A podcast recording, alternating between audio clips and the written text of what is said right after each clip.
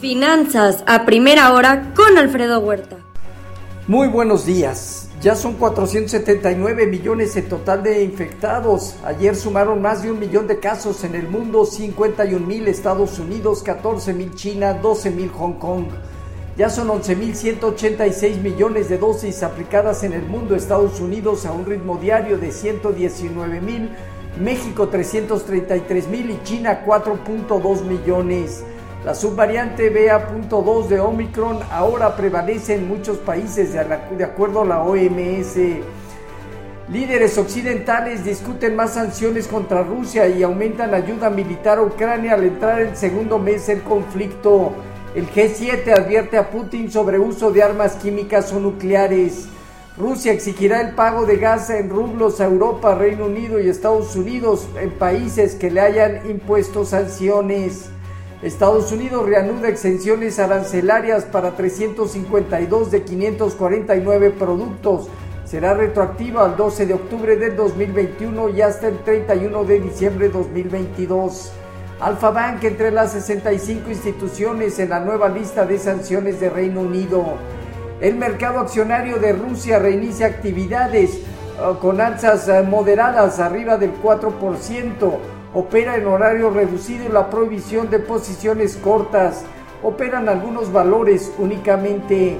En México se conocerán datos de inflación a la primera quincena de marzo y la decisión de política monetaria de Banco de México. Hoy dará inicio la convención bancaria en, estado, en Acapulco 24-25 de marzo.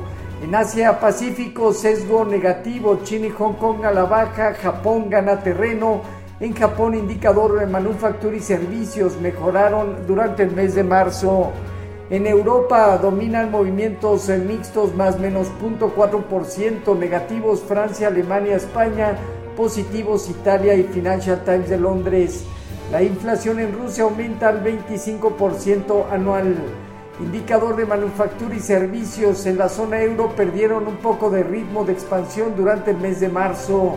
Sector servicios en Reino Unido mejoró en marzo su nivel de expansión, aunque manufactura perdió algo de ritmo.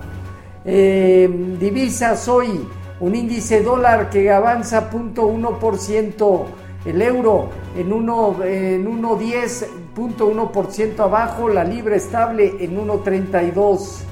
En materias primas hoy, el petróleo presenta movimientos mixtos, el Brent marginalmente abajo, el WTI marginalmente arriba, alrededor de los 114, 115 dólares.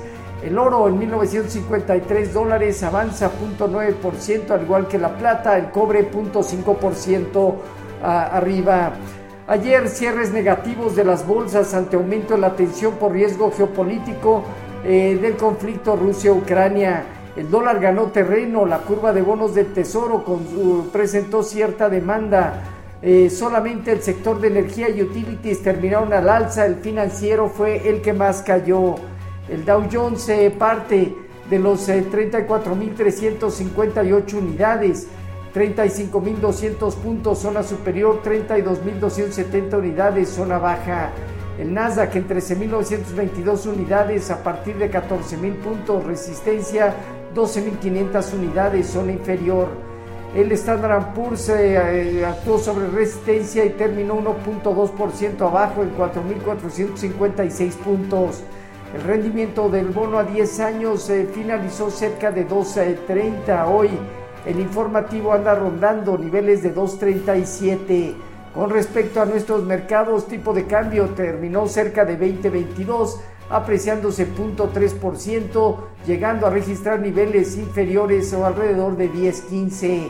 Bajo las condiciones actuales consideramos que la posibilidad de alza eh, de 50 puntos base eh, por parte del Banco de México ha alentado un poco el movimiento de apreciación cambiaria. No obstante, vemos limitación en la zona de soporte, poco potencial de apreciación adicional. Fondeo diario, papel gubernamental y bancario en 5.91, latía 28 días en 6.28.